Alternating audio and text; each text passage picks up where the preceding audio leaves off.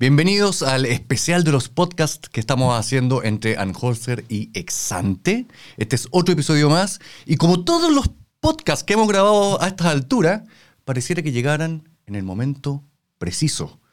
Estoy con Antonio Díaz Araujo, él es el gerente general de Anholster y tenemos además una invitada, Antonio, Marta Lagos, directora de Mori. Bienvenida, Marta. Mucho gusto, un gusto estar aquí con ustedes. ¿Cómo estás, Marta? Aquí estamos. ¿ah? Yo lo veo bastante bien. Esperando porque resulta que está a punto de terminar el día y todavía no pasa nada. es verdad. ¿Qué, le pasa al día? ¿Qué le pasa al día? Yo soy... Porque hoy día no tenemos ningún escándalo, ninguna explosión, bueno, ningún, ningún tema. Ah, perdón, en hagamos... la mañana hubo temblor, eso es. El movimiento telúrico de Pepe Out, dices tú. Exacto, la mañana hubo temblor. Ya. Eh, yo soy Eduardo Olivares, periodista de Exante, y con esto vamos a comenzar este episodio, y donde vamos a hacer un zoom a la región metropolitana, y perdón que me ría, y a la región de Valparaíso. Esto estaba planificado, estaba planificado, pero han ocurrido cosas. Marta Lagos, cuando uno mira lo que sucedió en el famoso acto artístico-cultural de la prueba en Valparaíso el sábado de la noche, uno ya tiene que empezar a hacer las típicas proyecciones de impacto. ¿Importa? No importa. Tú tienes muchísima experiencia midiendo la opinión pública. ¿Importan estas cosas? Eh, mira, ayer eh, me encontré con uh, un connotado parlamentario en una de las comunas donde había un acto por el apruebo, en Estación Central, eh, y le pregunté, le pregunté cuál es el impacto que tú has visto hoy día sobre esta cosa que pasó en Valparaíso. Entonces me dice, mira, yo hoy día en la mañana iba a un encuentro con trabajadores, eh, iba preparadísimo para responder todas las preguntas sobre lo que había pasado en Valparaíso y nadie me preguntó nada. Entonces, uno se queda pensando, ¿cuánto están mirando las noticias la gente que no es que no son los activistas de la política? ¿Y cuál es la conclusión a la que yo llego? Nosotros tenemos un 30% del país que está hiperactivo, hiperpolarizado, que sabe de política, que vota en todas las elecciones, que eh, son los que están en las redes sociales, los que hacen hervir las redes sociales. Y tenemos un 70% del país que está en su casa preocupado de su vida. Entonces, ese 70%, que en el fondo es lo que pueden cambiar de opinión, porque el 30% no cambia de opinión por ningún motivo, digamos, ellos ya están cada uno en su lugar, ese 70%, eh, ¿qué es lo que mira? ¿Qué es lo que sabe? ¿Qué es lo que le preocupa? Y lo que le preocupa es, bueno, para empezar, si le van a quitar la casa o no. Claro. Si le van a quitar sus fondos de pensiones o no. Eh, si va a tener dificultades para, para acceder a su salud. Le importará mucho más. ¿Cuánto impacta un hecho político de esta naturaleza ¿ya? En una persona que no le presta atención a la política. Esa gente, el 70% de los, chilenos nos declaran que tienen poco y nada de interés en la política. Entonces, la verdad es que no sé. Pero no sé cuál es la respuesta a tu pregunta. No, es, difícil. Porque, y no la vamos a ver nunca. No, porque, porque sí puede haber tenido impacto por el lado de los niños. Eso puede tener mucho impacto. Pero eso es algo que dice Marta, yo creo que se va a demostrar el domingo lo vamos a tener una demostración directa o no directa. ¿En qué? En que si la gente le importa en realidad, eh, eh, si le importa en realidad la multa o no le importa la multa. Si le importa que el local de votación esté cercano o no esté cercano. Yo creo que eso sí vamos a ser capaces de medir. Ahora no sé si van a estar interesados en política. Sigo creyendo que eh, para mucha gente y, algo no menor, el voto nulo va a ser una opción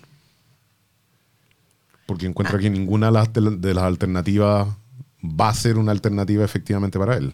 No está dispuesto a decir que está de acuerdo con la constitución actual ni que está de acuerdo con la nueva. Eh, y por lo tanto votar nulo va a ser una opción. Mira, eso es interesante porque, porque las encuestas tienen un tamaño muy pequeño, entrevistas como para poder captar si el 3 o el 5 o el 7% de la gente va a contestar nulo o blanco lo que se ha visto en las encuestas que hay, estoy hablando de los últimos 60 días, es de que eh, menos gente que la usual contesta eh, nulo y blanco. Pero efectivamente, lo que dice Antonio hace sentido desde el punto de vista racional, ¿no es cierto? Que es que hay gente que se sienta obligada a ir a votar, que no quiera tener la multa, pero que quiere patear el sistema, no quiere votar por ninguno de los dos lados, debería Mm. votar nulo o blanco. Ese debería es el que yo pongo en paréntesis porque no tenemos suficiente información como para decir si existiría o no existiría un contingente, llamemos un contingente algo que sea superior a los 4 o 5 puntos, porque un, un por ciento no sirve para mucho como análisis. Es bien difícil poder determinar, de hecho, cuál es la expresión, si acaso la hubiese, no solamente de nulo, de alguien que está obligado a votar. Esa persona que está obligada a votar y no quiere votar nulo, porque le parecerá una pérdida de tiempo, más encima tener que levantarse a ir a votar. Bueno, si está obligado, irá a votar con molestia. Sí. Bueno, Hay que vota con molestia como a votar, no creo que vota a prueba, se me ocurre.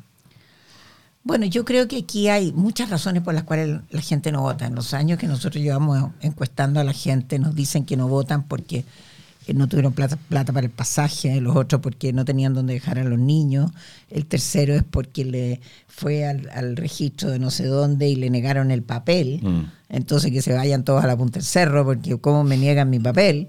O sea, motivos y los otros, ¿no es cierto?, que tienen una idea más conceptualizada de la política, dicen los políticos son unos corruptos, están robando y por lo tanto eh, no voto, ¿no es cierto? Ese porcentaje del que patea la política ¿Mm? es el más pequeño. El, el menos pequeño son todos estos otros motivos, si tú quieres, individuales. ¿ah? que tuvo mal, mala experiencia con el registro civil, eh, que no le dieron el, el certificado, está esperando en el Serviu, no Ah. le dieron lo del Serviu. Ya. ¿Me entiendes? O sea, no es una pateadura a la política, sino que es una pateadura a su experiencia negativa con el Estado.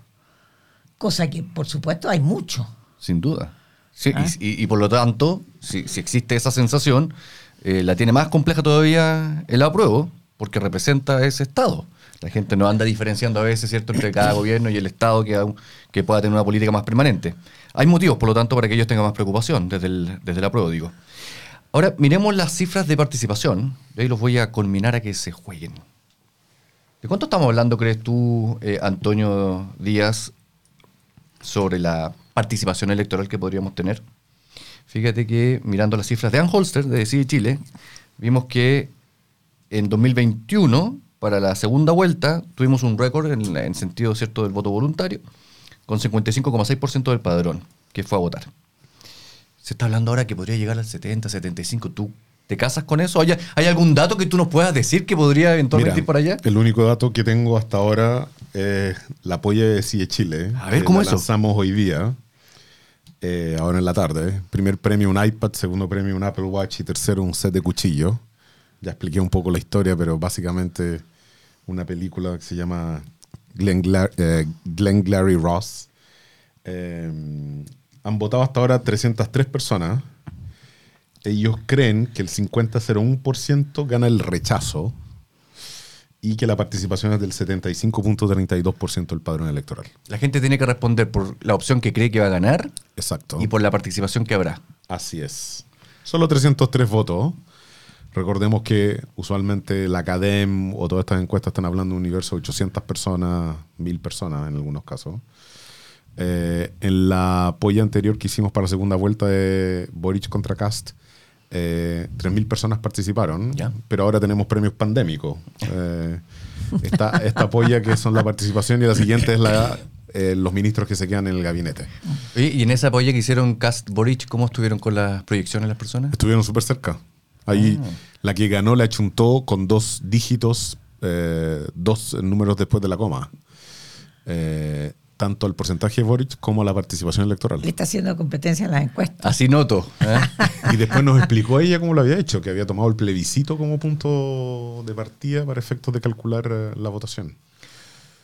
Marta Lagos, ¿con cuánto te casas de que Mira, va a haber de Nosotros participación? hicimos la última encuesta, eh, la terminamos de recoger el 2 de agosto y la publicamos el 5. Y usando la misma metodología que hemos usado desde que existe el método del voto vol- voluntario, eh, el 86% de los chilenos nos dijeron que estaban seguros de ir a votar. Lo que nosotros en Wow. ese momento, que son 12,9 millones de votantes, eso está publicado, está Mm. en el dominio público, eh, en ese momento todo el mundo me miró de como diciendo, ¿de qué estás hablando? Porque en ese momento se hablaba de que no más de 10, 9,5 por ahí, ¿ah? no más de 10 millones irían a votar, o sea, cerca de un 60, 65% de la gente. Los datos del servicio electoral, eh, que han dicho que 13 millones de personas han buscado su dirección, Mm. más bien van en la dirección de que esto no es, no son 9,5 millones. Y más encima, la encuesta que había anticipado que iban a ser 9,5 millones ajustó sus datos ayer a 11,4. Ya. ¿Ya? Es decir, se están acercando a los 12,9 que yo dije hace un mes. Yo creo que esto va a ser una revolución participatoria. Yo creo que el dato de Anhoster de 70 y cuánto sale lo 75. tuyo. Bueno, vamos a ver, digamos, está, no está tan lejos, ¿no es cierto?, de los 12 millones eh, que eh, podrían estar votando. Cualquier cifra que vaya alrededor de los 11 millones 500, 12 millones de votantes es una revolución participatoria porque nos retrotrae a eh, algún punto entre la elección de Frey y la elección de Lagos. Ok. Lagos sacó 73% de participación, Frey 82, 81. En una época de inscripción voluntaria. No, no, no, y- y- y calculado sobre- no. Ah, sobre el padrón. calculado sobre el total del padrón. Ya, ok. Eh, para poder comparar, ¿no es cierto? Entonces, eh, efectivamente nosotros estamos aquí el domingo frente a una revolución democrática que va a llevar a la gente, ya sea enojada o no enojada, a votar nulo o no a votar nulo, eh, con una cantidad no vista por, desde luego, por una parte importante de la generación que no participó eh, de, la, de la década del 90, ¿no es cierto? Correcto. Es gente que está acostumbrada a una democracia débil, a una democracia pobre, y vamos a entrar en esta avalancha, ¿no es cierto?, de democracia. Yo creo que eso va a ser muy importante para Chile, independientemente de quién gane, porque efectivamente eh, le da una característica de legitimidad distinta al resultado. Y, y- y pone una presión tremenda sobre la clase política de un mandato. ¿Qué lo, ¿Cuál es el mandato Mira, que hay en el, rechazo? Dime tú, presumamos el, mandato. Pero el, el año pasado, en mayo del año pasado, cuando partió esto la convención, yo escribí una carta a la tercera hablando del Brexit chileno. Que era básicamente que yo miraba las, de- las declaraciones destempladas de algunos miembros de la convención y decía, acuérdense que el plebiscito de salida es como un matrimonio al cual yo mando 100 invitaciones, pero no estoy seguro que las 100 personas a las cuales le mandé la invitación van a venir. Entonces, esa es la situación que estamos hoy día. No sabemos cuáles de los 15 millones de chilenos van a venir a votar. No, lo sabemos, claro. No, No tenemos la menor idea. no, no, no. Y estamos en pandemia en el plebiscito de entrada. Déjame, déjame toma- tomar eso, que tiene que ver con, con el episodio de hoy, que es un zoom también a la región metropolitana. En la región metropolitana, para la segunda vuelta de 2021, estos, estos son datos además de Decide Chile, Marta Lago. Sí, sí. De, Chile, de Decide Chile Van Holzer. Mostraba que las mujeres mayores de 70 años concurrió una de cada tres. De los hombres, 31%, casi lo mismo, uno de cada tres, ¿cierto? Eh, estamos hablando de la población mayor que tenía, me imagino yo, más temores respecto del COVID eh, hace menos de un año. ¿eh? Y los que votan más conservadores. Mientras que, exactamente, mientras que quienes más participaron desde el punto de vista etario y de género fueron los hombres entre 30 y 50, 69% de participación electoral en la región metropolitana, segunda vuelta, eh, y las mujeres menores de 30 años, 65%. O sea, harta participación de mujeres menores de 30 años, harta participación de hombres mayores de 30 y menores de 50. Esa tendencia debería con la mejor estimación que se pueda hacer hoy día, por supuesto, Marta. Debería ser toda una revolución, como decías tú, democrática, en el sentido de que vamos a ver grupos etarios y géneros distintos entrando a la cancha. Sí, lo que vamos a ver como resultado es que se va a aplanar la diferencia. A ver, entre distintos grupos etarios, por Exacto, ejemplo. Los, los grupos etarios, los grupos, es decir, todas las variables sociodemográficas, edad, sexo, educación, ¿no es cierto?, se van a aplanar. ¿Por qué? Porque la diferencia se va a dar en aquellos que les importa un bleo que le saquen la multa, que la pueden pagar, eh, y aquellos que efectivamente patearon el Estado, más allá de las enfermedades, la distancia, etcétera. Entonces, a mí me parece que esos dos grupitos, ¿no es cierto?, más aquellos que viven demasiado lejos para ir a votar, no pueden ser más de dos millones de votantes. Por lo tanto, tenemos un universo electoral muy eh, diga, yo te diría, homogéneo en términos de, de em, eh, participación sociodemográfica. Yo creo que la diferencia mayor se va a dar en el resultado geográficamente. A ver cómo es. Esta, esta es una elección geográfica y no es una eh, elección sociodemográfica. Es Norte, decir, sur contra Santiago. Claro, las diferencias se van a dar por región o grupos de regiones, macrozonas, Ujú. mucho más que por variables etarias, de sexo de educación. ¿Por qué motivo ves tú que en la región metropolitana, Marta, el apruebo tiene más chances de ganar? ¿Qué, qué hace distinta la región metropolitana del resto de las regiones? Bueno, en la, en la segunda vuelta, de acuerdo a los datos de, de CIES Chile, eh, la, el eh, Boric sacó algo así como de 37 a 44, algo así como 15, 18 puntos más Sí, de diferencia. exactamente, con casi 20 Eh, puntos. También sacó ventaja mucho menor en el norte y perdió en el sur. ¿Qué es lo que se ve hoy día? Hoy día se ve en las encuestas, en mi encuesta, que eh, se mantiene o puede agrandarse un poco la diferencia que hay en la región metropolitana, se pierde la ventaja en el norte y por supuesto que el rechazo aumenta su ventaja en el sur. Es por eso que la elección se pierde a favor del rechazo, no se pierde por Santiago. O sea, Santiago va a terminar siendo, y Valparaíso, van a terminar siendo una isla entre el norte y el sur.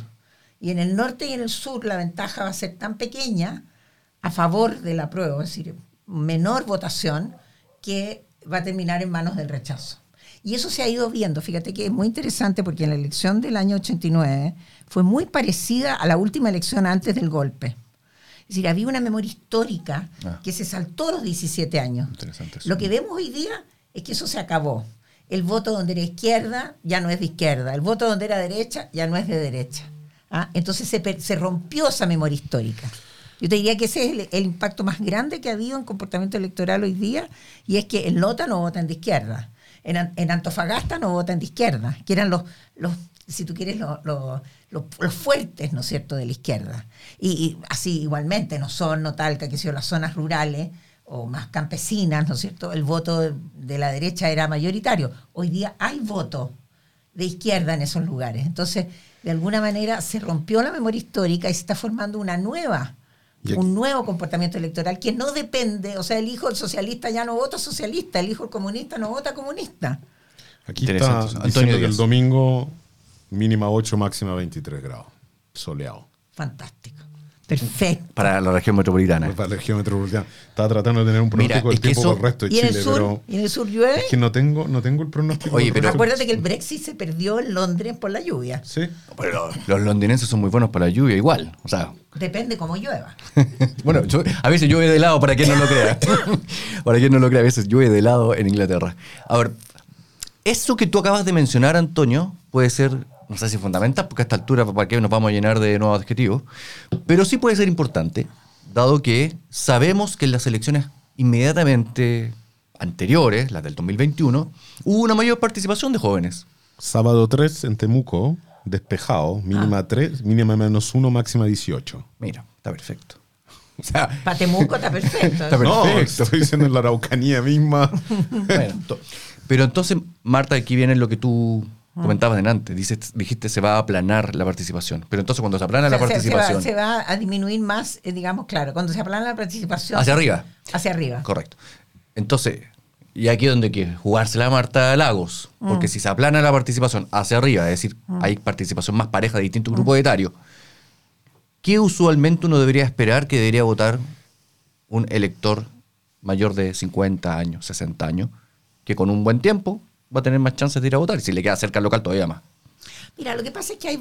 en- supongamos que no hay memoria histórica. ¿ya?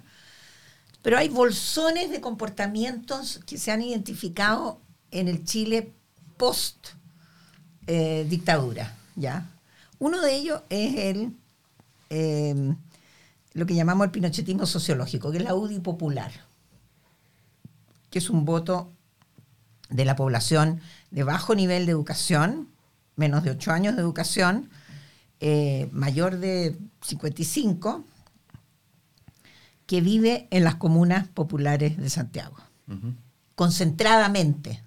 Ese voto aparece en los datos de Decide Chile de diciembre del año pasado como vo- volviendo a resurgir, ¿Por qué digo volviendo a resurgir? Porque como aumentó la participación electoral, esa gente que había quedado en el olvido, porque la participación electoral de los votos voluntarios, lo primero que hace es echar a esa gente del padrón. La que más perdió ahí fue la UDI. Ellos no se dieron cuenta hasta qué punto el voto voluntario los perjudicaba a ellos al perder ese bolsón la elección de Evelyn Matei. La elección de Evelyn Matei no tuvo casi ningún voto de la UDI popular. ¿Ah? Perdió un millón de votos la derecha con la elección de la. Entonces, lo que tú ves ahí es la recuperación de ese voto. ¿ya? Entonces tienes... Eh, eh, en, matemática existe una cosa que se llama el punto de, montura, donde tú estás en un punto que es la máxima de un, de un lugar y la mínima del otro. Eh, el voto de la derecha, del rechazo, en las zonas populares es un punto de montura. El resto del voto es el voto de la prueba. Entonces, esta elección ya activó el voto de la UDI popular y lo que queda por activar es el voto, el resto del voto, que es de la prueba. Y es ahí donde yo veo la debilidad. ¿Por qué? Porque por la información, por la campaña de eh, smear campaign, como o sea, de, ¿cómo se dice? Eh, la campaña de ensuciamiento. ¿Ah? La, campaña que quedó muy bien reflejada en el acto, en, el, acto, del sábado en la noche en Valparaíso. Y, la campaña de, la carreta de, la Alameda. de la carreta con lo que dejaron los caballitos en el camino. Los caballitos en el camino, ¿no es cierto? Entonces, me parece que em, eh, esta elección está, está ahí. Y en, y en, la región metropolitana hay una ventaja, ¿no es cierto?, eh, para, para Boric. Y el tamaño de la ventaja de la región metropolitana puede hacer que la distancia se acorte. Pero, Ese es todo el capital que tiene. Pero yendo más allá, yo creo que independiente de la prueba o rechazo, lo que uno quiera votar, yo creo que la gran victoria de la convención es la, victoria sociocultural. Sin duda. No vamos, a, no vamos a hablar de otro tema que no sea paridad, pueblo originario y medio ambiente durante un buen rato. Pero sí me pregunto, y una pregunta que les hice no fue a ustedes, es ¿Cuál es la experiencia mundial en que un proceso salga rechazado como este? Y ojo que dependiendo de la magnitud del rechazo, si son 10 puntos para cualquiera de los lados, ¿qué poder tienes tú de hacer un proceso corto que revierta esa votación? Idéntico. Idéntico. O sea, idéntico, claramente los independientes no van a ir como fueron, ¿no? Pero, pero ¿qué, qué, qué poder mediático tienes tú? Porque independiente que tú no pongas a independientes en las listas, van a salir los que quieren ducharse, los que quieren cantar algo, los que quieren ir con disfrazarse. Si no podéis controlar esto. Y los que quieren andar en pelota. Entonces, exactamente. Entonces, mi punto, mi pregunta hacia ustedes es: ¿ustedes conocen alguna experiencia en que voten rechazo a algo? Pues yo me acuerdo cuando yo era chico y viví que Mitterrand hizo campaña en toda Europa para que se aprobara el plebiscito de Maastricht eh, y que lo ganó apenas. Era, si no, si no ganaba ese plebiscito, se acababa el sueño de la Unión Europea. Se acababa, no, nadie hablaba de otro plebiscito, en el Brexit ocurrió exactamente lo mismo. Pero acá como que estamos innovando de nuevo. Y estamos hablando de un proceso que parte al tiro, que como en 15 días el presidente tiene que darle el vamos al proceso. Bueno, es que yo creo que ahí es donde estamos viviendo una falacia porque bueno, el director del registro electoral dijo ya que antes de 125 días no se puede hacer nada. ninguna elección. ninguna elección. Pero lo puede llamar a elección. Claro, o sea, ¿me entiende? O sea, de alguna manera ya sabemos que hay tres, cuatro meses, cinco meses, seis meses antes de poder convocar una nueva elección, ¿ya?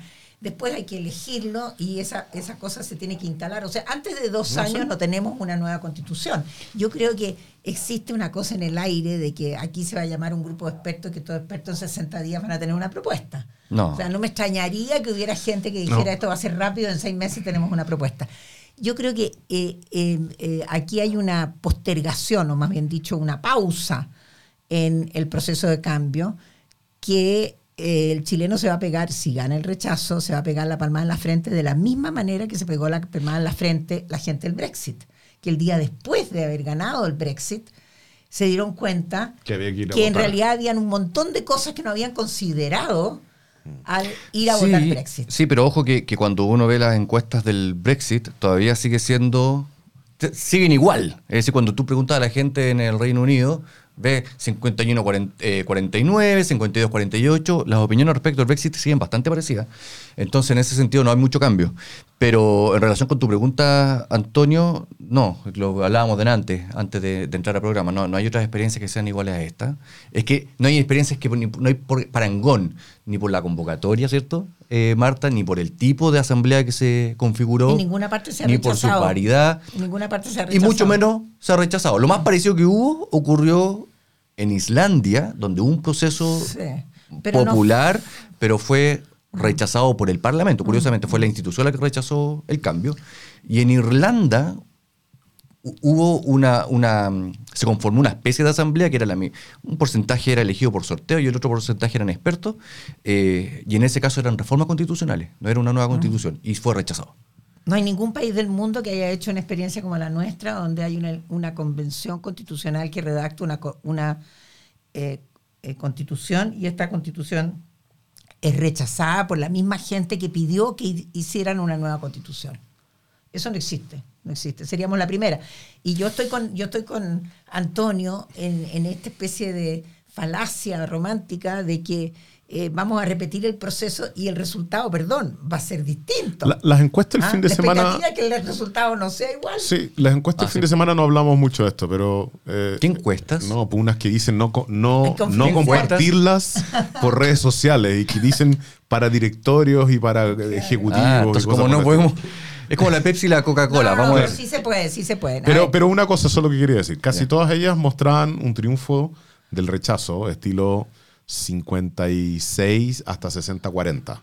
Dependiendo cuál De 8 a 12 puntos de distancia. De 8 a 12 puntos. Yo, yo, como soy el único periodista a la mesa, yo voy a tener que poner orden acá. Perdónenme. Voy a decir, hasta cuando supimos de las encuestas, que se podían revelar de manera pública, que era el 19 de agosto, eh, esa es la diferencia de Antonio Díaz. Muchas ah, gracias. era como. Perdón.